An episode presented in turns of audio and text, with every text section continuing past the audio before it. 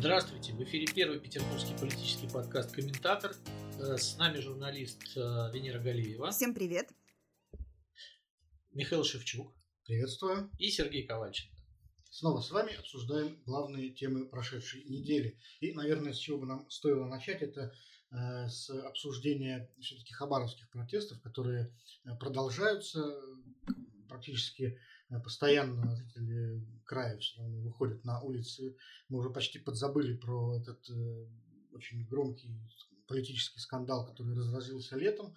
А, но сейчас все не закончилось, все продолжается и все в развитии. Вот уже э, больше ста дней хабаровчане выходят на улицы. Именно эту круглую дату мы и должны с вами заметить. Ну вот губернатор э, Хабаровского края, точнее исполняющий обязанности Михаил Дегтярев, сейчас, как мы знаем, уже э, ходит с охраной, ему наняли охрану специальную, она обходится почти в миллион э, рублей в месяц. А, и недавно он, я читал тут, дал интервью изданию «Знак», в котором еще раз подтвердил, что считает себя полностью правым и полагает всех протестующих, ну, в основной части какими-то Э, персонажами, оплачиваемыми из-за рубежа или беглыми какими-то олигархами. Э, в общем, он совершенно не собирается сдаваться и идти навстречу э, людям, вот, протестующим. А, что, ну, а что, что он странно. может сделать, придя к ним навстречу? Сказать, да, вот я не я, лошадь не моя, до свидания, добрые люди. Это все, что он может сделать на встрече. Конечно, он к ним не пойдет, извините. Ну, ситуация получается патовая в таком случае, потому что Дегтярева назначали, насколько я понимаю, чтобы, э, во-первых, э, пригасить протест э, как человека из ЛДПР. И я так понимаю, что Дегтярева, значит, задача была каким-то образом примириться с местными и возглавить край. У него через год выборы, даже меньше. Вот э, с такими успехами как бы э, он каши-то не сварит, потому что Хабаровск это такая отдаленная довольно территория, где, э, как показала практика, живут люди, которым, в общем, уже дальше ехать некуда, и запугать их э, вряд ли удастся. Э, говорить такие глупости, что вот там все это инспирировано Западом, как обычно, да, или беглыми олигархами, но это тоже, в общем, не придаст Дегтяреву никаких политических очков, и, а, ну вот, мне кажется, Кремль достукается до того, что они получат фиаско на выборах. А, потому что в Хабаровском крае нет такой традиции рисования. Ну вот я тоже беседовал с местными людьми, с людьми, которые оттуда. Они говорят, что там более-менее честно считают, потому что, ну вот, история с Фургалом, губернатором, который был арестован, а, она же именно про это, потому что он был избран вопреки. А, вот, там должен был Вячеслав Шпорт победить от Единой России, но а, им даже было не исправить ситуацию вот таким владивостокским методом, да, как им пришлось там действовать. А, в общем, потом пришлось Фургала вот таким образом снимать путем ареста.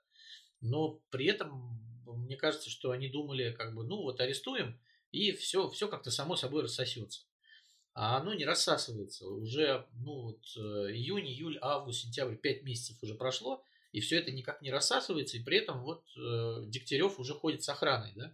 Это говорит о том, что он боится даже местного населения.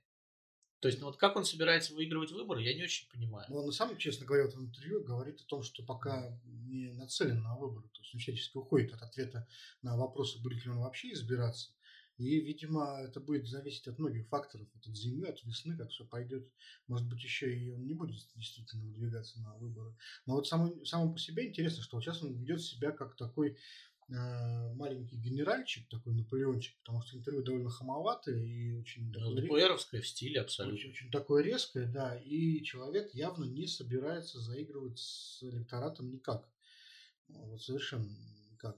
Но, по-моему, ситуация действительно очень странная, потому что вот я просто не понимаю, как действительно из этой истории можно с честью для всех выйти, чтобы все сохранили лицо. Э, я не понимаю, допустим, вот если бы я находился на позиции кремлевского чиновника, что бы я, в принципе, мог сделать для этих людей, для которые выходят на улицы.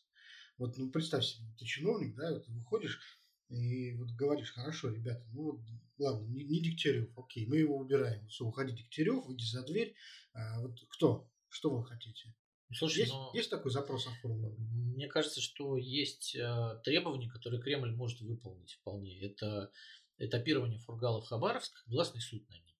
То есть, вот, вот, мне кажется, это Кремлю ничего не стоит. Это уже успокоит людей. Ну, во-первых, Кремлю вот. это стоит очень много, потому что этот суд в Хабаровске, естественно, спровоцирует новые, новую волну демонстраций. Потому что все, все эти люди, которые сейчас ходят по улицам, будут собираться в здании суда. Вот. А во-вторых, а что это даст, даст в долгосрочной перспективе, я не понимаю. Слушайте, ну Фургал уже можно дать условно, предположим. Хорошо, да? не можно вот, условно, он выйдет. В, ну вот я, я, я это вижу себе так.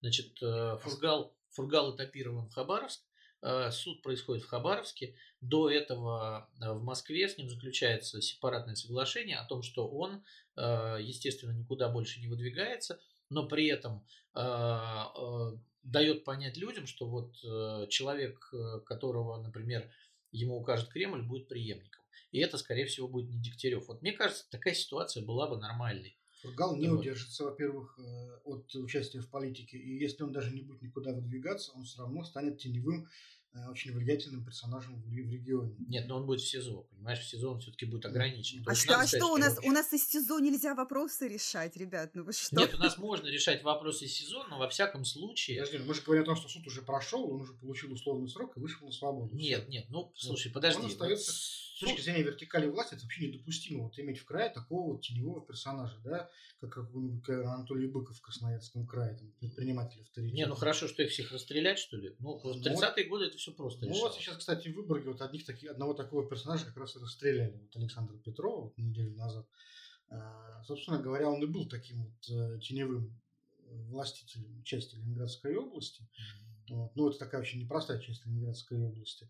Ну, выбор, а, да. Да, выбор. Потому что интересно, что я когда вот, ну, стал читать новости про это, я, в принципе, знал, кто такой Александр Петров, я, конечно, про это слышал, но э, редко проговаривал про себя одну интересную вещь. Э, единственная граница России с настоящей страной Запада, Евросоюза, ну, ну, я имею в виду нормальная граница, это граница с Финляндией, и не вся граница с Финляндией, а именно вот этот кусок в районе Выборга. То есть вот три главных пропускных пункта. То есть да, у нас формально есть граница там совсем маленькая на крайнем севере с Норвегией. В но... Карелии еще есть пропускные Вот, пункты. но смотри, в Норвегии, естественно, там очень маленькая граница, никакие э, грузовые потоки там настоящие не идут, только какой-то мелкий обмен приграничный. Есть Карелия, да, которая граничит с Финляндией, но почти вся эта граница приходится на регионы, где, в общем, люди-то не живут, северной Финляндии. Есть технически, например, Эстония, но Эстония это все-таки ну, еще не такая, не настоящая Западная Европа. Ну, я тебе скажу так, смотри, э, самый загруженный пункт пропуска в части грузовых перевозок это граница России и Латвии, это Убылинка. Э, Финляндия ни в какое сравнение не идет, потому что Финляндия, э, как мы знаем, она не имеет прямого сухопутного сообщения с Большой Европой. Ей нужно для этого поставить фуру на паром и отправить ее в Таллин. Вот, поэтому напрямую грузы э, из России в основном идут через Латвию и через Эстонию. Да, возможно. Вот. Но, тем не менее, э, если брать Латвию как чисто транзитную территорию, буферную зону да, между Россией и Европой, то да, здесь никаких вопросов нет. Но э, сама по себе, само по себе государство Латвия, это все-таки такая новая Европа, и это Восточная Европа, а Финляндия это все-таки Западная Европа. Это Северная. Вот. Ну, да, вот, скажем так, в общепринятом геополитическом контексте, когда мы говорим о России и Запад, да, вот, Запад это Финляндия. И вот э, получается, что Россия с Западом по суше контактирует только через очень узенький этот перешейк в районе Выборга. Вот это вот наша такая э, какая-то вот перемычка, в принципе, единственная, которая связывает нас по суше с, с Западом э, идеологически. И, естественно, это такая не очень не очень какая-то естественная, мне кажется, ситуация. То есть вроде бы у нас большая страна, которая претендует на э, участие в европейском пространстве, а с самой Западной Европой она, в общем-то, почти не э, соприкасается. И только в этом месте такой вот метр государственной границы, естественно, контролируют какие-то очень смутные люди, которые, э, в общем-то, в целом не очень сильно встроены в российскую вертикаль власти. То есть вот для москвичей это может быть какой-то сюрприз был, как, вот, прочитать появившихся статьях про Александра Петрова, что он был каким-то хозяином Выборга, оказывается. Мне кажется, он Выборга был хозяин. Да, ну, для людей, которые живут в Петербурге, в Ленобласти, это, в принципе, не очень большой секрет был. Вот, но сам по себе факт того, что вот есть такое государство в государстве, да, маленький район, э, который автономно существует в рамках Российской Федерации, вот, это очень странная ситуация, которая, э, конечно же, не могла продолжаться бесконечно. Ну, такая ремарка в сторону, просто про Александра Петрова. Вот нельзя было не отметить это событие. Ну, может быть, но вот мне кажется, что э, сейчас произойдет следующее. Все люди, которые э, по стране, как бы так называются, тревожными или авторитетными бизнесменами, сейчас просто усилят свою охрану. И я не думаю, что вот сейчас начнется такой массовый отстрел, как бы это вряд ли возможно, они будут давать отпор. Ну, это уникальная, конечно, ситуация. Вот. И, безусловно, вот эти деньги, которые, в принципе, Выборгский район Ленинградской области Российской Федерации должны были бы получать от каких-то механизмов приграничного сотрудничества, э, они, очевидно, оседали в каких-то карманах совершенно частных. Вот. Потому что мы можем посмотреть на состояние города Выборга, точно так же, как, кстати, на состояние Псковской области в целом. Вот, и понять, что вот, э, есть какие-то странные теневые обстоятельства, по которым э, регион, который, по идее, обязан получать выгоду на приграничном сотрудничестве, ее не получает и, напротив, является одним из самых бедных э, в России. Да. Вот. Ну, это как посмотреть на Светогорск и Имитру, да, там это просто небо и земля. Когда мы едем через Светогорск, это какой-то ужас ну просто. Ну, да, да, конечно. Ужасный. Вот. А так не должно быть знаешь. Ну, слушайте, если судить по новостям, Выборг это вообще такое довольно дикое место, потому что там сколько? Половину бюджета города куда-то, простите, сломали 700, или потеряли. 700 миллионов рублей, да, и, и, и, и как-то, и как-то понимаете, никто не заметил. То есть там э, дороги, не знаю, там самое старое здание в стране, в котором до сих пор люди живут, непонятно как, непонятно какой у них там водопровод. Нет, ну, там очень много старины, которые а, Да, то есть, то есть, ну, в принципе, есть на что потратить деньги. Я не думаю, что они там сидят, планируя бюджеты, такие там, ну, мы прям не знаем, куда их девать. Но никто же не заметил, все молчали, это там чуть ли не случайно выяснилось. Ну, то есть получается, ну, нет, что ну... это, да, государство в государстве, закон тайга. Нет, ну дело не в этом, просто э, мне кажется, что, ну, во-первых, отсутствие нормальных э, институтов и ответственности, ну, что уж тут говорить, и возможности э, воровать такими масштабами, оно вот и приводит именно Понимаешь, к таким вещам. Что удивительно, не, не, не здесь же. Одно дело, когда закон тайга там у тебя где-то там в Сибири или на Урале, вот мы читаем про игумена Сергия этого, э, тоже с большим удивлением там в свое время узнали, что, вот, оказывается, есть такой схиегумен, который контролирует э, Целый монастырь. Не только монастырь, несколько монастырей, несколько деревень. Там у него фактически тоже такая этот, гуляй, гуляйпольская республика какая-то партизанская, где он все э, неформально контролирует. Ну то ладно, там, понимаешь, Урал там далеко, там люди своеобразные живут. А здесь, понимаешь, прямо вот на границе с Европой, да, в полутора часах езды от Петербурга. Это место, которое ну, не имеет права быть вне контроля федеральной власти. Но как раз вот именно здесь э, вот эта вертикаль власти должна была быть, по идее, наиболее ярко выражена. Все происходит наоборот. Ну, вот Слушай, ну у нас в городе районы довольно самобытные по структуре собственников и хозяев. Я уж не говорю про пригороды. Вот, поэтому чего уж тут удивляться. Э, как бы да, я все-таки удивляюсь. Ну, вот смотри, про, про, про, сам, про сам Выборг э, было очень много новостей. И там блогер Илья Варламов поднял эту тему на федеральный уровень, там, разрушающегося Выборга. И это было три года назад еще. Я думаю, То есть, это раньше. Ну, раньше, да, там, когда это все. Но, но ничего же не происходило. Понимаешь, вот э, поднимались эти темы, там этот парк несчастный, Монрепо, э, э, разрушенные здания, ну, центр реально Выборга, как бы, да, вот он в ужасном состоянии, и ничего. Ребят, ничего не происходило. Ребята, вы когда последний раз были в Выборге? Ну, слушай, я, честно говоря, был давненько, лет пять, наверное, назад. Слушай, я не помню. Я была в Выборге этим летом. В парке Монрепо там ведется мощная реконструкция. Это, конечно, летом несколько отравило жизнь, но тем не менее, то есть работа там идет. И Выборг, например, вот этим летом, это совсем не то, что Выборг, э, например, пять лет назад. Мы все прекрасно помним, как мы туда приезжали, и там можно было подняться на башню, да, вот на эту крепость, можно было побродить по улочкам, ужаснуться вот этой прекрасной фактурной разрухи, из еды там были только, я не знаю, там магазинчики типа круглосутки и крендельки на главной площади. Сейчас Выборг – это вот что-то такое, такой мини-Таллин, только который рядом, который в России. Потому что там появились кафе, появились какие-то места, где можно там снять домик. То есть это реально очень приятное и классное место для отдыха с детьми. И ну, не только тогда, летом. Знаешь, тогда вот убийство Александра Петрова тем более, мне кажется, логичным, потому что, очевидно, в город стали заходить какие-то другие, деньги. деньги, другие игроки. И, наверное, вот э, эта старая мафиозная структура просто начала разрушаться. И ну, в этом процессе всегда а кто-то проигрывает, и кто-то просто ну, не может физически даже.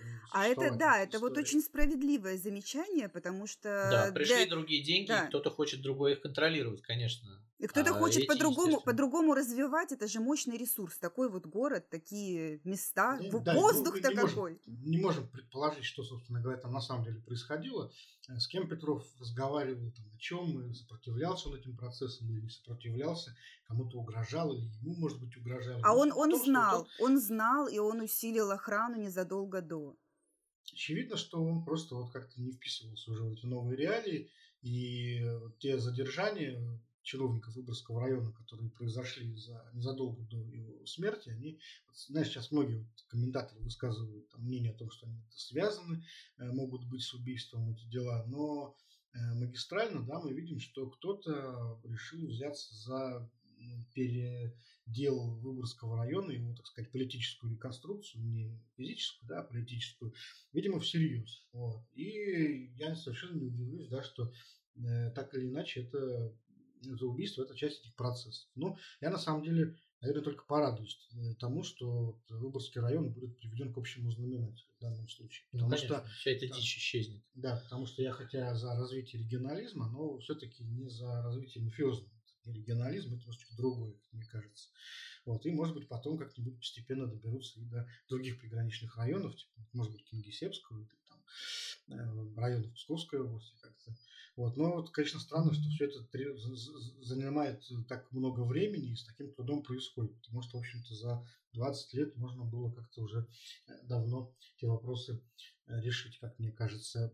Давайте с Хабаровска перенесемся в другую горячую точку. В Беларуси у нас продолжаются тоже все политические процессы. И вот Александр Лукашенко после того, как встретился с группой оппозиционеров, находившихся в СИЗО, ну, вот многим могло показаться, что сейчас начнется какая-то либерализация, и вот теперь там процесс переговоров, но наоборот э, все произошло.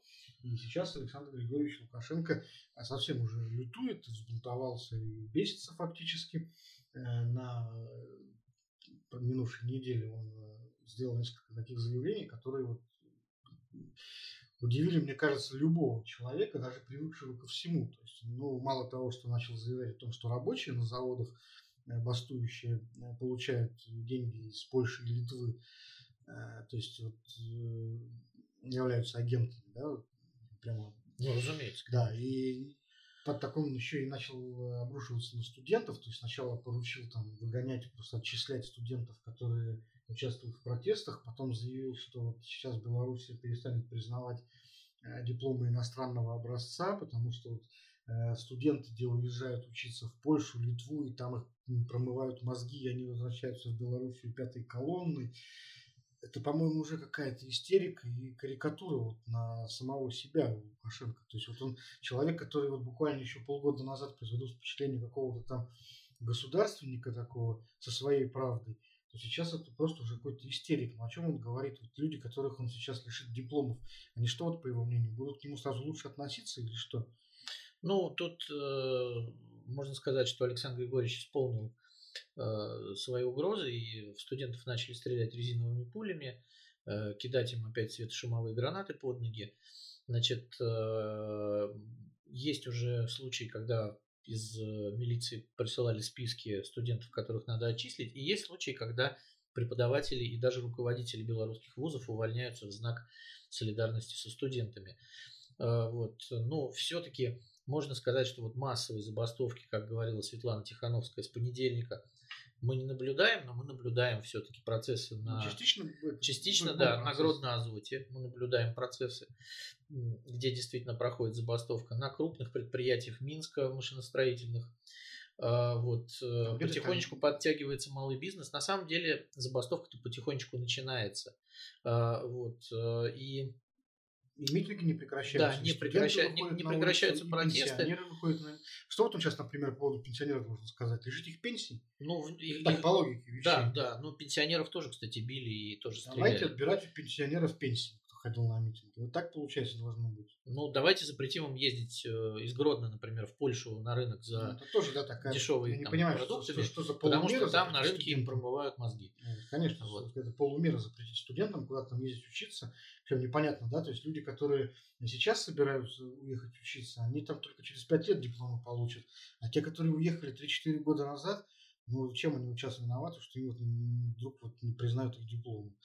Это глупо. То есть ну, решение явно не продуманное, оно говорит об истерике. Не, ну смотри. А есть не, хоть одно продуманное, да, извините, что я перебиваю, есть хоть одно продуманное решение, которое Лукашенко принял там даже не с момента выборов, а вот, не знаю, там за полгода до выбора. Вот что-то он сделал по уму, вот можно сказать. Вот это да, правильно было. А он не рассчитывал на все это, мне кажется. Он рассчитывал на то, что люди покорятся и смирятся. Ну вот не зря белорусов называют там померкованными, да, вот э, это действительно такая довольно э, уравновешенная нация.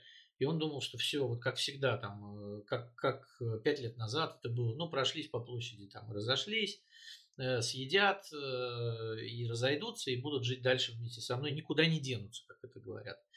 Вот, но этого не случилось, а он с этим не знает, что делать. А тем более, вот смотрите, протесты пенсионеров, протесты рабочих, потому что э, стачкомы есть на Гродно-Азоте, на э, значит, соляных э, месторождениях шахтеров есть стачкомы, на минских машиностроительных заводах.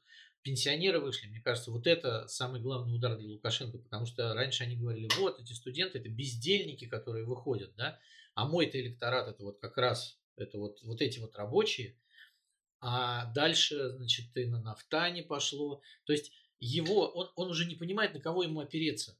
Как Потому это? что пенсионеры нет, нет, ну, давайте не будем. Это традиционный ребят, электорат. Ну, э, вот. вот судя по тому, что он делал и до выборов, и сразу после, все, что мы наблюдаем, э, извините, но э, наплевать ему и на пенсионеров, и на студентов, и на домохозяек, вообще там на любых там людей с паспортом Беларуси.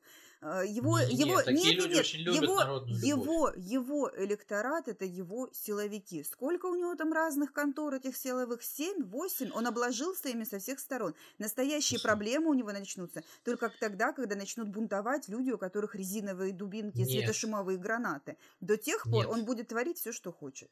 Нет, Венера, силовики, они имеют свойство, они не сеют и не пашут. А, люди, которые сейчас бастуют, они производят продукт, который продается, и за который люди кушают. Если Извините, бы, силовики бы умеют это... махать дубинами, силовики умеют маршировать, но они не умеют ни сажать картошку, к сожалению, или к счастью, не добывать соль, э, не собирать трактора, вот, не собирать автобусы, которые продаются и законтрактованы не только в России, но и в Европе. То есть вот это все не сделают силовики. Бегайте сколько угодно, машите дубинами, а мы просто не будем работать. На самом деле это беспроигрышная тактика абсолютно. Ну, люди нет, люди не могут вот. не работать, потому что понятно, что у всех семьи, кредиты, там ипотеки. Они потом заработают. А вот силовики, знаешь, это как в том анекдоте, да, вот отстаньте от меня, все равно ничего делать не буду. Силовики да? пойдут, э, понимаешь, если мы вот. сейчас э, говорим о том, что в Беларуси могут повториться э, события, которые в России происходили в первой половине 90-х, э, это реально абсолютно, потому что действительно ну, в случае, например, каких-то массовых забастовок возникнут перебои в экономике, и тогда вот эти силовики, которые ты говоришь, точно так же, как вот это было в свое время в России, там пойдут в бандит, в рэкет. Вот. И придется все равно белорусам пережить те годы, которые э, мы уже пережили очень давно и почти успели забыть. Ну, кто в бандиты, кто в частные охранные вот. предприятия. Это, это сложный переходный процесс, который, э, к сожалению, вот невозможно, видимо, отменить, а возможно только отложить.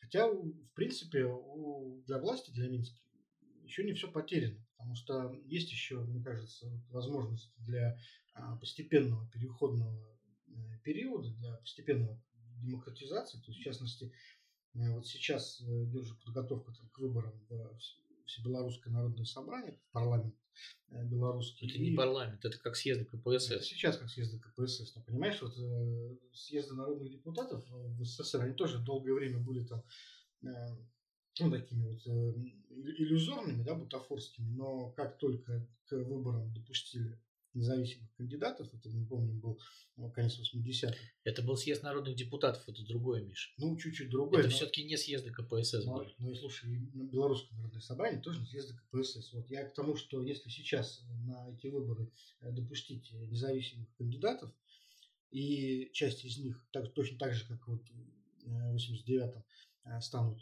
депутатами и сформируют там какую-то э, представительную фракцию, вот на основании диалога с этой фракцией уже можно будет, э, в общем-то, мне кажется, э, выстраивать там, демократические процессы. Но да для... не будет он выстраивать Но, никаких да, демократических Для этого, конечно, нужна воля президента. Я тебя умоляю, если он просто он хочет, оттягивает, Если оттягивает. он хочет найти выход э, из ситуации без потери лица, то, в принципе, это вот выход. Вот это путь, который можно пойти.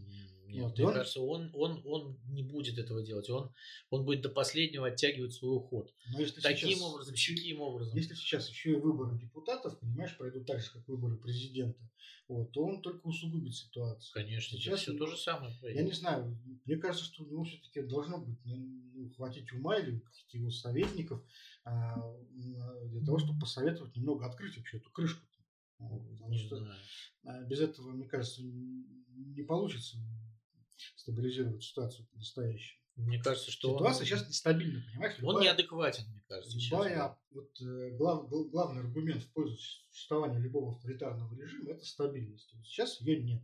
Авторитарный режим не обеспечивает стабильность. То есть главной своей функции, основной, единственной практически своей функции. Слушай, но он уже сказал, что он подчинится любому решению этого всебелорусского собрания. А это значит, что они сфальсифицируют опять выборы эти.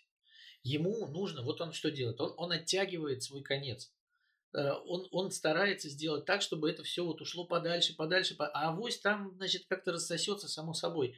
Единственный нормальный выход, на самом деле, это назначение даты в неочередных президентских выборах, на которые он не пойдет.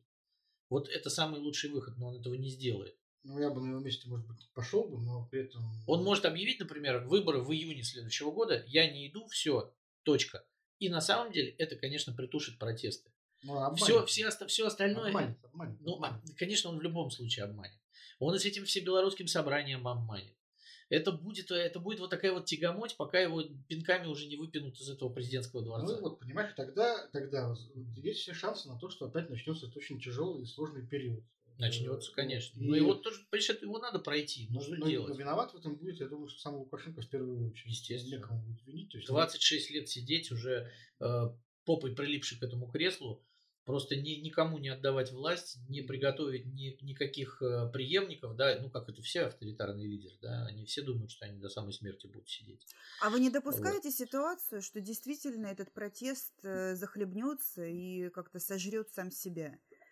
Э, потому что э, вот исходя из того, что мы видим, да, там начинаются стачки, начинаются э, серьезные забастовки на предприятиях. Но есть хоть одно предприятие, которое на 100% ушло на стачку. Есть Слушай, хотя бы... мы не знаем этого. Вот в том-то и дело, что там очень серьезное разделение. Есть люди, которые идут, да, вот на крайние меры для себя, да, идут в банк А есть те, кто говорит, ну, елки-палки, у меня семья, у меня обязательства, там, старенькие родители, Венера, да, я нас, не могу. У нас нет возможности этого понять, знаешь почему? Потому что там нет нормальных СМИ, там все задушено абсолютно. Ну, и мы узнаем что-то. какие-то СМИ. БТ. Мы же, мы же читаем про... Не, ну хорошо, мы читаем телеграм-каналы, потому что Тутбай уже тоже подзапретили, да, там, там все подзапретили. Нет, ну, ну смотрите, вот. смотрите, есть телеграм-каналы, да, группы вот этих предприятий, где сами сотрудники там обмениваются какими-то э, соображениями. Э, я читала такой канал, вот, например, «Железные дороги Беларуси», э, там люди в растерянности, да, они не могут просто собраться и договориться, что там в 5 часов они собираются около проходной, там устраивают стачку, потому что всем есть что терять. И вот это вот как раз-таки всем... Конечно. Да, во-первых, есть что терять, во-вторых, элементарно нет подушки безопасности финансовой на случай, если ты лишишься работы. И нет понимания... телевизор пугает. И нет, да, телевизор, там, Господь с ним, никто не смотрит этот телевизор. Все смотрят на свою банковскую карту, на которой шиш просто. Да, и понимают, что вот сейчас э, выпрут там с позиции вот этого там диспетчера или стрелочника или еще кого-то, а где ты потом другую работу найдешь? Слушай, и... ну белорусам грех жаловаться, у каждого деревня, уж в зиму-то они точно проживут. Нет, ну вот если твой вопрос... Понимаешь, им самое главное режим дожать, а не вот думать, блин, а что с моей банковской картой Если будет? на твой вопрос отвечать, не захлебнется ли протест, в долгосрочной перспективе он не захлебнется, потому что если ты посмотришь на то, как вообще белорусский протест раскручивался на протяжении последних 15 лет, 20, э, то вот ты увидишь, что он э, поступательно от выборов э, к выборам президентским набирал обороты каждый раз. Вот. Если мы сравним там, то, что было в Минске там, в 2006 году, вот, и то, что сейчас творится, то вот движение будет очевидно. И может быть там через там, к весне, допустим, что-то там рассосется, то есть кто-то устанет, грубо говоря, ходить на улице. Но это означает только то, что на следующих выборах э, он, протест вернется. Он может быть подморожен на какое-то время, но он вернется. И вернется в еще более укрупненном масштабе. И тогда уже действительно может случиться какая-то настоящая революция. Не, на самом деле я согласен. Протест может э, схлопнуться, но это не значит, что они его полюбят.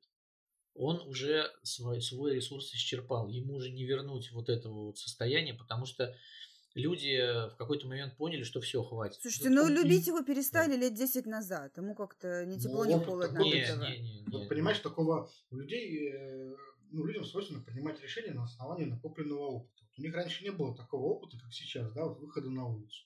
Настолько массовых избиений э, демонстративных. Э, а теперь это есть опыт. Вот это люди, которые избиты, Которых уже побили, да. Вот, они их уже побили, понимаешь, у них уже есть это воспоминание, уже есть этот опыт. И, наверное, в каждой сейчас белорусской семье есть э, какой-то человек, который пострадал от э, этих разгонов. Ну, почти в каждой, в Минске точно. А, и с этим надо как-то жить и как-то этот опыт дальше конвертировать в дальнейшие действия. Все. Ну вот, что крупные. Ну вот смотрите, а что вот дальше может быть? Да, силовики уже начали врываться в квартиры. Они вот натурально начали врываться в квартиры, да. чтобы вытаскивать оттуда там людей, которых э, укрывают лю- ну, соседи, да, или э, вот что после этого, да, уже нарушена неприкосновенность ну, жилища. Дальше будут, тюрь... ну, дальше будут тюрьму штурмовать, вот и все, по, по логике вещей, потому что людей будут вытаскивать точно так же из тюрем. Точно так же, как они начали бить вот этих вот тихарей, которые ездят на автобусах, без номеров и стараются людей хватать. Уже сколько таких историй было. Просто протест будет радикализироваться. Нет. Люди будут видеть, что либо мы их, либо они нас. Это уже не то, что вот, а мы договоримся, проведем какое-то всебелорусское собрание, а может быть там выберем парламент, а может быть он уйдет. Нет. Ну, Они видят, что он это... говорит одно, а делает другое, понимаешь? Вот он уже врывается в квартиру. Все, у нас уже нет вариантов, люди. То есть мы тоже берем палку, как бы, да, и встречаем всю эту братью шатью. Ну, то есть разрешиться это только через кровь может. А, а уже, слушай, там уже семь погибших, ну, только по официальным данным по, за это Пока время. еще не, не детерминировано. Вот. Вот. Пока еще есть варианты. Кровь уже была. Вот. Пока еще есть варианты все это э, притушить и все-таки встать на путь переговоров, на путь демократизации. Это Для этого он должен сделать реальные шаги. Иначе, понимаешь, ну вот он это будет как делает. вот революцию 905 года. Ее тоже ведь задавили силовым образом. Но она вернулась в 17 году. Когда Очень быстро. С ней уже ничего, ну как, 12 лет прошло. Вроде бы как, э, наверное, для людей, которые жили в тот период, это казалось не очень быстро. Но сейчас, через сто лет, кажется, что это прям почти сразу. Ну, век отсутствия соцсетей и нормальной связи, это довольно быстро. Ну, да, понимаешь. Как и... только представилась возможность, э, все это рухнуло к ядрине фени. Вот, и в руках Лукашенко, в общем-то, сейчас все. И остается только надеяться на его благоразумие. Просто, ну вот если вернуться к 17 году, да, вот царь консервировал империю, да, вот он считал, что вот он должен своему сыну передать ровно то, что перед, передали ему.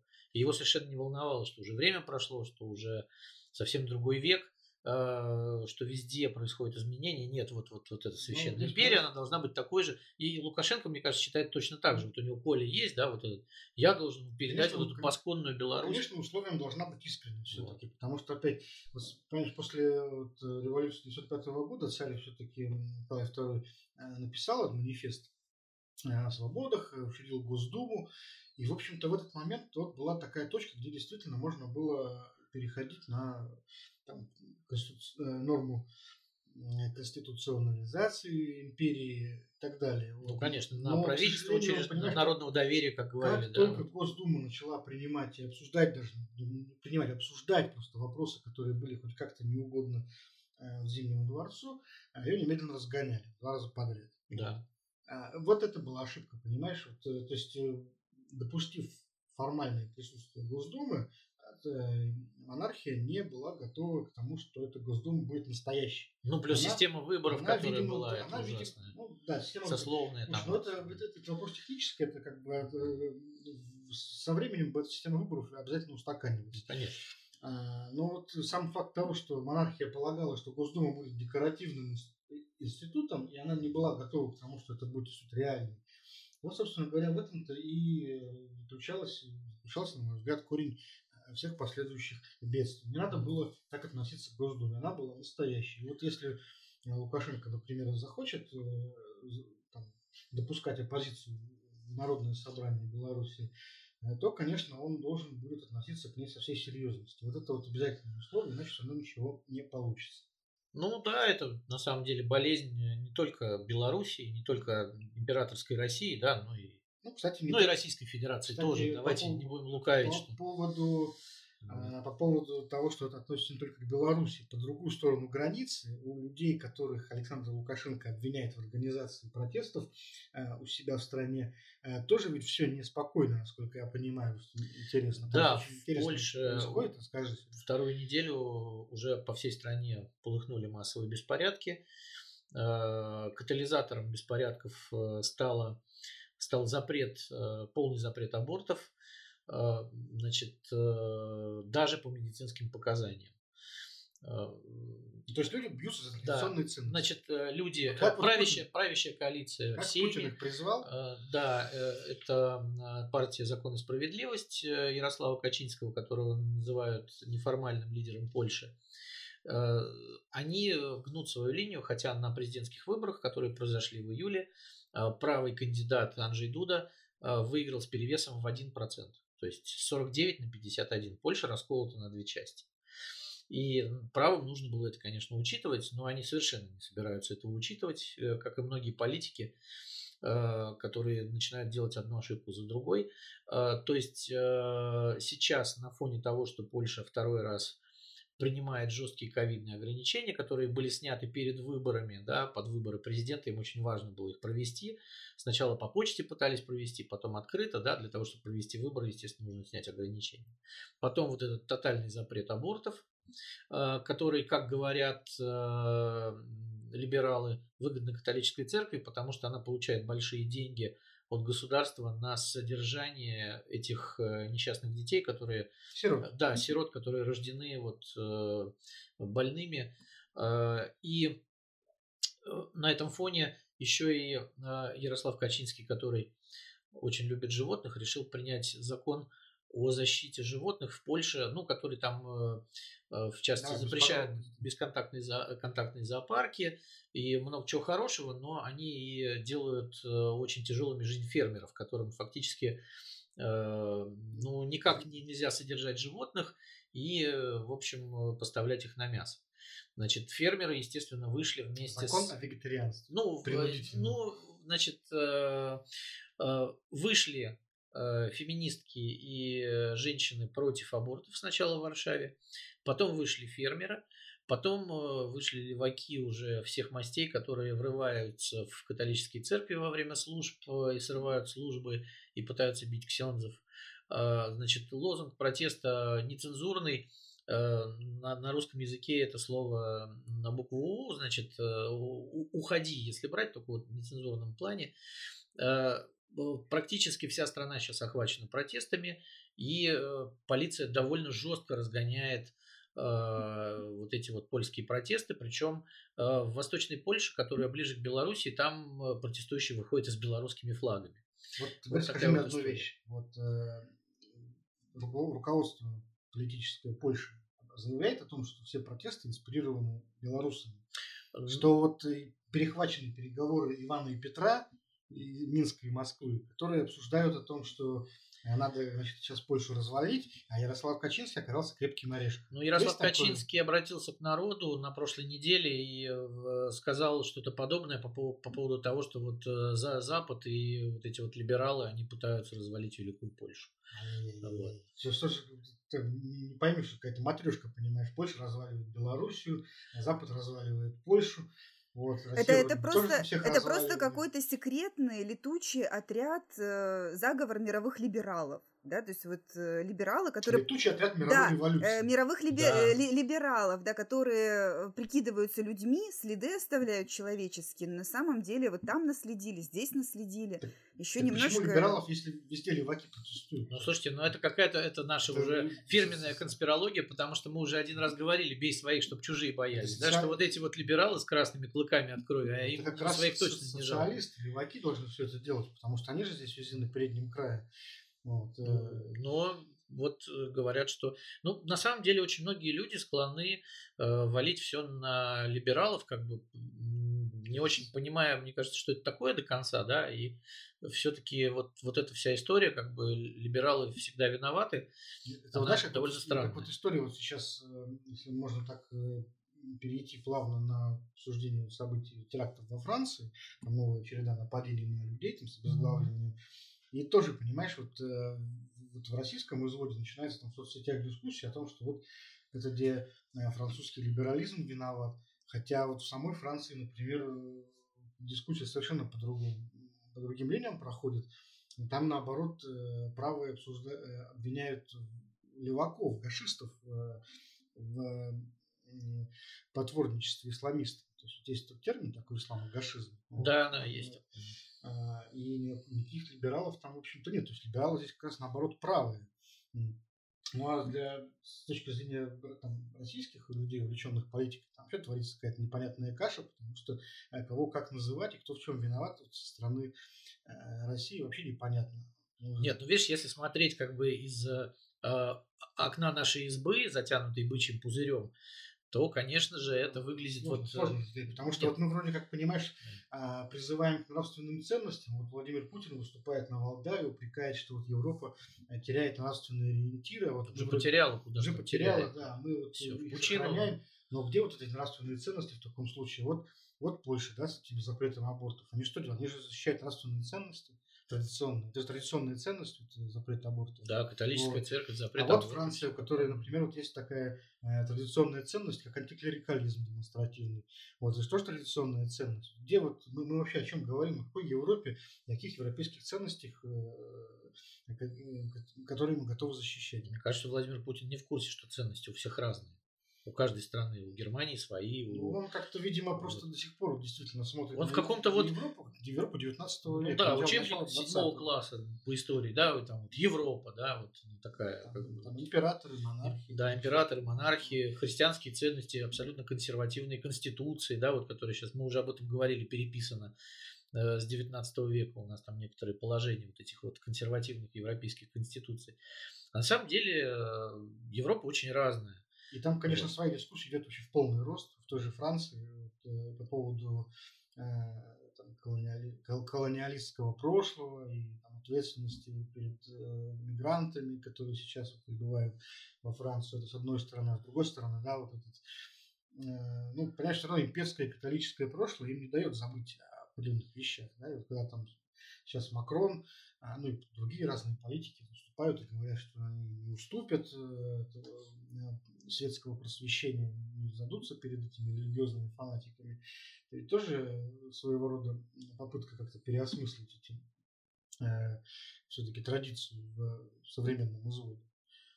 Ну, то есть это такой сложный очень разговор вот о ценностях, и вот не очень понятно, э, что в него может привнести Россия, хотя она как раз вот могла бы сейчас начать свою дискуссию. Вот, вот от, нас, от, нас, от нас в этой дискуссии участвует Рамзан Кадыров.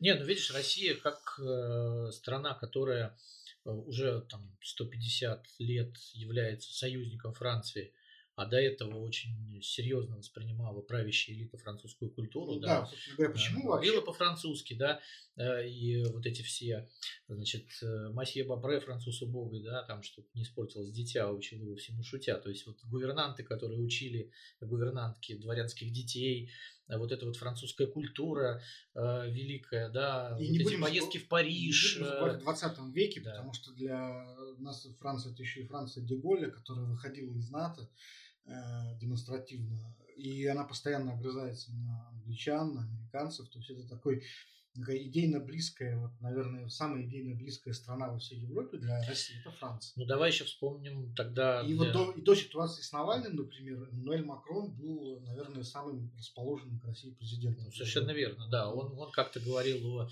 том, что нужно налаживать с Россией отношения. Да, несмотря... да, Ну да, и я еще хотел напомнить про все-таки самую большую миграцию, да, которая после гражданской войны была. Париж – это вот вот это кладбище огромное да. под Парижем, где лежит вся вот эта вот русская знать, которая уехала, и Париж был центром этой русской миграции мировой. И, да, если да. Слушайте, ну хорошо, там французские губернантки, кладбища и прочее. А давайте посмотрим, а народу-то что надо, да, там, ну, Кадыров высказался, Путин высказался, а как высказались, я не знаю, москвичи и петербуржцы. Э, в этой ситуации, да, то есть ты, видимо, не можешь остаться как-то нейтральным, надо выбирать сторону, потому что иначе это все э, перекинется и на нас, да, то есть, ну, развивается, да, эта проблема. Много ли, я не знаю, цветов и свечей около посольства Франции в Москве и около консульства в Петербурге? Вот посмотри, э, я сейчас отвечу на твой вопрос. И ты, кстати, сама на него незаметно ответила, вот, упомянув о том, что российская интеллигенция, вообще элита, которые смотрят на Францию, они ждут какого-то ответа вот, и не могут понять, на какую сторону встать. В этом, собственно говоря, есть, видимо, главная проблема. То есть Россия, как, в общем-то, страна по отношению к Европе немного вторичная, мы очень часто копировали э, чужой этот опыт, причем механически обычно копировали, что, естественно, да, у нас все-таки немного другая история, другой опыт исторический. Но вот мы сейчас смотрим на Францию и ждем, что они как-то определятся. То есть либо начнут вот в полный рост значит, бороться с этими мигрантами и гнать их поганой метлой, э, либо наоборот, они полностью откажутся от традиционных ценностей и значит, э, в пользу евроатлантизма, монdiализма и так далее, такое ультралибертарианство и все. И тут мы уже в них разочаруемся. Зачем это нужно нам? Э, мы, наблюдая за этими конфликтами, хотим понять собственную европейскую идентичность. Потому что, несмотря на все вот, э, воинственные слова, которые сейчас говорят там Путин и Лавров, очевидно, что они все-таки числят, числят себя европейцами, но они подразумевают под Европу эту старую Европу. Они как бы подразумевают, что есть такой хороший Запад в виде старой Европы, 19 сейчас, века, который сейчас стонет там под пятой вот, глобалистов, и плохой Запад, да, вот, возглавляемый США. Вот. И вот с этим хорошим Западом, хорошей Европой старой, мы как бы не то, что готовы разговаривать, мы просто вообще считаем себя ее частью и последним защитником и хранителем ее ценностей. Вот. А с этим связаны вот все путинские, собственно, политические движения в Европу последних 10-15 лет. с этим поддержки традиционных партий э, в Венгрии, в Германии, во Франции, везде. Да, это вот как раз попытка э, раскачать вот в Европе это традиционалистское движение. Вот. И мы никак не можем понять, понимаешь, с нашей привычки к бинарности, которая, видимо, запрограммирована была вот конфликтами 20 э, века, э, еще гражданской войной и так далее, революцией, с этой привычкой к бинарности мы не понимаем, как европейцы могут одновременно критиковать себя сами и самоутверждаться, то есть жить в условиях постоянного конфликта. А с точки зрения европейца как раз э, конфликт – это и есть показатель свободы и устойчивости общества. И прогресса. Кстати. Вот. Мы да. как бы, понимаешь, когда Кадыров, например, выступает со своими там оценками, да, а, и Песков то же самое, э, они как бы предъявляют Европе свой вариант решения таких проблем, свой образец. То есть, посмотрите, говорят они, вот у нас же тоже все это было. Э, у нас вот была война в Чечне, две войны, да, очень тяжелые тоже, и тоже очень сложные для нашего общества, очень болезненные. Там тоже были отрезанные головы немало. Вот. И все эти споры там про нравственность, они тоже все были про виноватость, одного народа перед другим. А все это было, да, и вот он как бы показывает. Вот мы этот вопрос, посмотрите, как решили. Вот, у нас вот даже, мы, ну, мы настолько свободны, что у нас радикальные мусульмане даже могут вот быть радикалами публичными, и мы этого не боимся. Э, вот как бы предлагается такой вот вариант решения проблемы. Да, только, только их полстраны боится, как бы, да, и да. боится как бы что не сказать, чтобы потом не извиняться всю жизнь. Вариант, либо... конечно же, неприемлем, потому что он, в общем-то, достигается э, репрессивными методами, методами насилия, причем э, частично это насилие делегируется самим радикалам. Да, да и оно перманентно. Вот. Э, это для Европы совершенно неприемлемо, это подкуп, это насилие. Вот. Но, тем не менее, вот, это, так сказать, наш вариант решения проблемы. Да? Вот который для французов вряд ли может быть приемлем. То есть для них это, понимаете, они воспринимают вот эту гармонию, видимую гармонию авторитарного режима как имитацию. И распад СССР, в общем-то, доказал это. потому что там тоже, понимаешь, была видимая гармония, видимая дружба народов, но стоило чуть-чуть там, там открутиться паре гаек, вот, как все просто вот рухнуло сразу, понимаешь? И вот по всей стране, по всем окраинам люди взяли автомат, начали стрелять вот, и резать. Вот. Да. Вот это, вот это, понимаешь, это то, что скрывает за собой э, фасад авторитарного режима. Вот. А мы, вот, э, понимаешь, наша интеллигенция, она смотрит на это и не может никак понять, какую Европу вообще вот нам надо поддерживать, какой Европе сочувствовать. Вот той Европе, которая говорит э, там, Макрон о том, что надо значит, показывать карикатуры там, злосчастные там, везде и всюду, да, вот. Или вот э, той Европе, которая сочувствует э, там, мигрантам и э, раскручивает миграционный кризис. Помнишь, в прошлом году... Либо как... той Европе, которая хочет запретить мигрантов, выслать их и больше никогда не принимать. Да, да. Мы никак не можем понять, что, собственно да. говоря, вот в наличии постоянного этого конфликта и вырабатываются какие-то решения, которые двигают в будущее. Ну, мы да, привыкли, этих компромиссов. Мы привыкли да. как, и ждем чего на этот раз опять в очередной раз, что вот будет принято там какое-то решение, вот, к чему-то они там придут, а мы это потом просто у себя скопируем, воспроизведем и вот будем как бы европейцы такие. Ну, ну или наоборот, полностью разочаруемся в них и скажем, нет, все, вот это вообще полностью не подходит, мы вот там с ними вообще не работаем никак. Вот. Но полностью отказаться от европейского наследия мы, конечно, не можем. Слишком много связей, слишком много культурных, культурного сходства. Э, тоже да, экономических связей дадут. И экономические, и культурные. Да. Вообще, как бы, ну, в принципе... Мы потребитель мы, продукции, которая делается в Европе, как а Европа ни, потребитель как, нашего сырья. Как мы не говорили там о союзах с Китаем, там, но мы не китайцы, мы далеко, гораздо дальше от китайцев, чем от европейцев. Гораздо дальше все равно. Да. Вот, вот поэтому, поэтому э, все, что происходит во Франции, я хотел вот напомнить. Помните, в прошлом году, когда горел этот э, собор Нотр-Дам да. вот, какая в России развернулась по этому поводу истерика. Пол Фейсбука было вот во французских флажках. Путин э, говорил о том, что... Мы все... дадим денег на да, восстановление. Путин, Путин, Путин предлагал России, восстановить Нотр-Дам за счет российского бюджета и говорил о том, что вот все россияне чувствуют боль по поводу этого пожара. Собор. Вот, э, собора, да. Вот, э, вот э, эта ситуация, она вообще доказала, что и либералы, и консерваторы на самом деле это чувствуют себя европейцами, потому что они восприняли вот крушение Нотр-Дама как свою собственную трагедию. Внезапно совершенно. Хотя, казалось бы, ну какое дело-то? Ребята, у нас вот немножко Извините. времени осталось. Вот вы мне просто ответьте, да, да, да. как мужики, на вопрос, можно карикатуры на Мухаммеда публиковать или нельзя? А, поскольку мы являемся русскими интеллигентами, которые ждут, пока на этот вопрос ответят французы, вот, мы скажем, вот это они должны сами решить, а мы уже скопируем. Вот. Но на самом деле, действительно, к сожалению, мы здесь не флагманы. Я, Но... например, считаю, что технически можно. Вот. Идеал, ну, как бы идейным смыслом. Ну смотри, они же технически публикуются. Шарли Эбдо выходит и публикует эти карикатуры.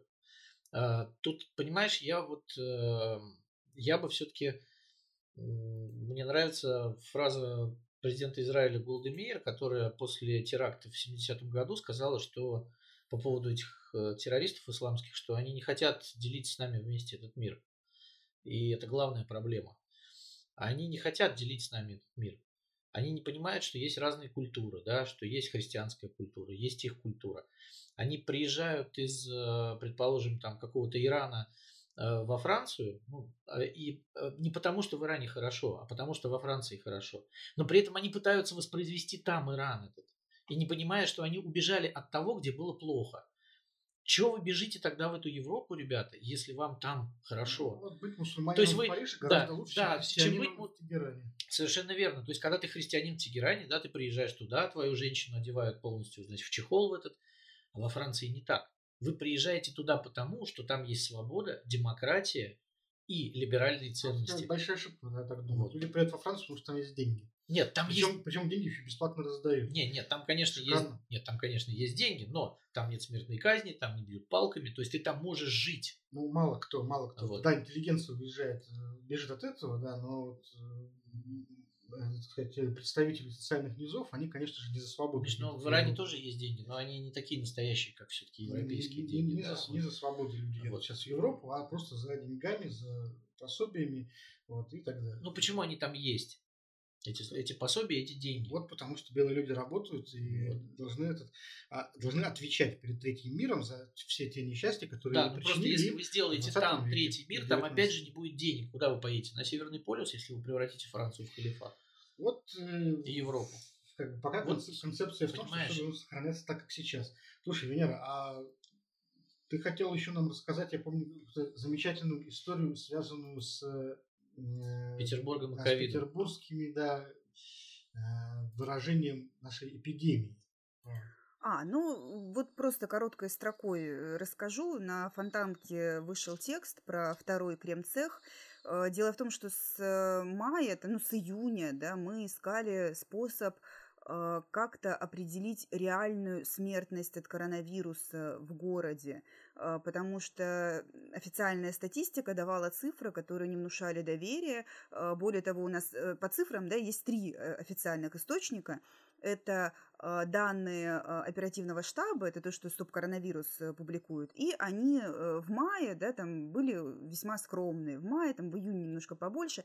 Есть статистика Росстата, которая публикуется э, с большим опозданием, да, вот, например, на данный момент до сих пор нет цифр за сентябрь, только вот август опубликован. И она каждый раз, когда выходит, все таки о, ничего себе, а почему она больше, чем оперативный штаб дает, там, не знаю, в разы. И есть данные комитета по делам ЗАГС, но это общая смертность, да, сколько всего умерло людей от коронавируса в городе. У нас была гипотеза, что э, можно это дело посчитать по свидетельствам о смерти и по захоронениям. А, единственный как бы вариант, да, ну, может, на данный момент единственный а, вариант это понять, сколько, собственно, кремировали на Шафировском во втором цехе, выделенном под, э, под, под людей с коронавирусным диагнозом. Э, получить эту информацию я не могла с июля, потому что очень как-то закрытая вся вот эта вот сфера, да, связанная с похоронным бизнесом. И вот буквально осенью мне повезло, э, попал в руки журнал учета э, кремированных во втором цехе людей, умерших в скобочках погибших от новой коронавирусной инфекции. В тексте там подробные цифры можно увидеть, но, в общем, общая цифра тех, кто там числится поименно – на 2150 человек выше, чем дает официальная статистика по городу. Я не берусь утверждать, что... Вот... И это только те, кто в крематории были. Да, потому что не всех кремируют. А, ну, см- смотрите, да, сразу говорит, что не всех кремируют. Да. У нас выделено два официально кладбища под захоронение людей с ковидом. Это э, Илики в Ломоносове и Новая Колпина. Туда ехать хоронить не хотят, и э, родственники вот всеми возможными способами пытаются, вот если есть возможность этого избежать, этого избежать. Э, потому что это далеко, ну, это Ленобласть, непонятно. это один способ, а, да. по, состоянию, по состоянию на 1 августа, когда у нас там было, не знаю, 2000 уже умерших, только по официальной статистике оперштаба, там было 370 захоронений. То есть это все-таки угу. такая небольшая доля. Э, другой вариант это да, там разрешили в мае Роспотребнадзор разрешил хоронить в родственные могилы на другие кладбища, но если ты идешь по этому пути, вот сто процентов тебе предложат кремацию. То есть ты получаешь эту урну, и дальше ты ее захораниваешь, где-то развеиваешь, ну то есть поступаешь с ней по тому, как решает твоя семья. Это довольно такая тяжелая тема, и не всем приятен этот разговор – но тем, тем не менее, это один из критериев, который позволяет судить, что а, когда у нас в апреле, да, вот к первому апреля у нас было официально два умерших от ковида, а, но судя по тому, как кремировали, да, у нас уже к середине там, апреля, ну, к первому мая было 221 кремация. Да, официально угу. у нас было 30 человек. Да? 34, а, Ну, 33 там, может быть в дни, когда в мае там, и в июне официально сообщали, что у нас три человека в сутки погибают от коронавируса, этим несчастным э, сотрудникам кремцеха привозили по 30 гробов, по 40 гробов. В какие-то моменты этих гробов было столько, что они просто наложенные штабелями, да, поставленные штабелями друг на друга, раздавливали нижние ярусы. И там, в принципе, было страшно находиться. При том, что сотрудникам э, вот этого вот самого опасного цеха в крематории – за все время эпидемии, и вы мои слова можете проверить на э, сайте госзакуп, госзакупок, за все время купили только один раз. Да, один раз был заказ на 200 комплектов Э, это комбинезоны и защитные полумаски. Причем это были комбинезоны Дюпонт, которые не предназначены от защиты для, э, для защиты от вируса. Это строительные комбинезоны для химических производств. И маски точно такие же, которые во время ремонта люди используют. 200 комплектов. У них работает крематорий круглосуточно, в смене в среднем 6 человек. Да, то есть, ну вот вы считаете, этих 200 комплектов хватает ну, на 30-33 смены. То То есть это даже не 30 суток. Ну вот сами можете судить об условиях труда. У mm. меня все. Ну, то есть, слушай, а там и были заболевшие среди сотрудников? Я сейчас не могу про это говорить, потому что я не смогу это доказать. А слухи транслировать я не могу, но я вот могу сказать, что если кто-то из сотрудников ну, крематория, если кто-то из сотрудников крематория или из их родственников хочет какую-то информацию предоставить, он может обращаться ко мне или на фонтанку. Э, все контакты есть, мы всю информацию принимаем, проверяем, и все это ну, пойдет в, общем, в дело. Понятно. Статистика нас обманывает. Вот, и как минимум на 2000 все-таки только одних кремированных у нас больше, чем числится официально. И пик смертности был уже в мае. То есть не только ну, в июне. Да, а сейчас-то у нас что, извини, когда мы рекорды бьем.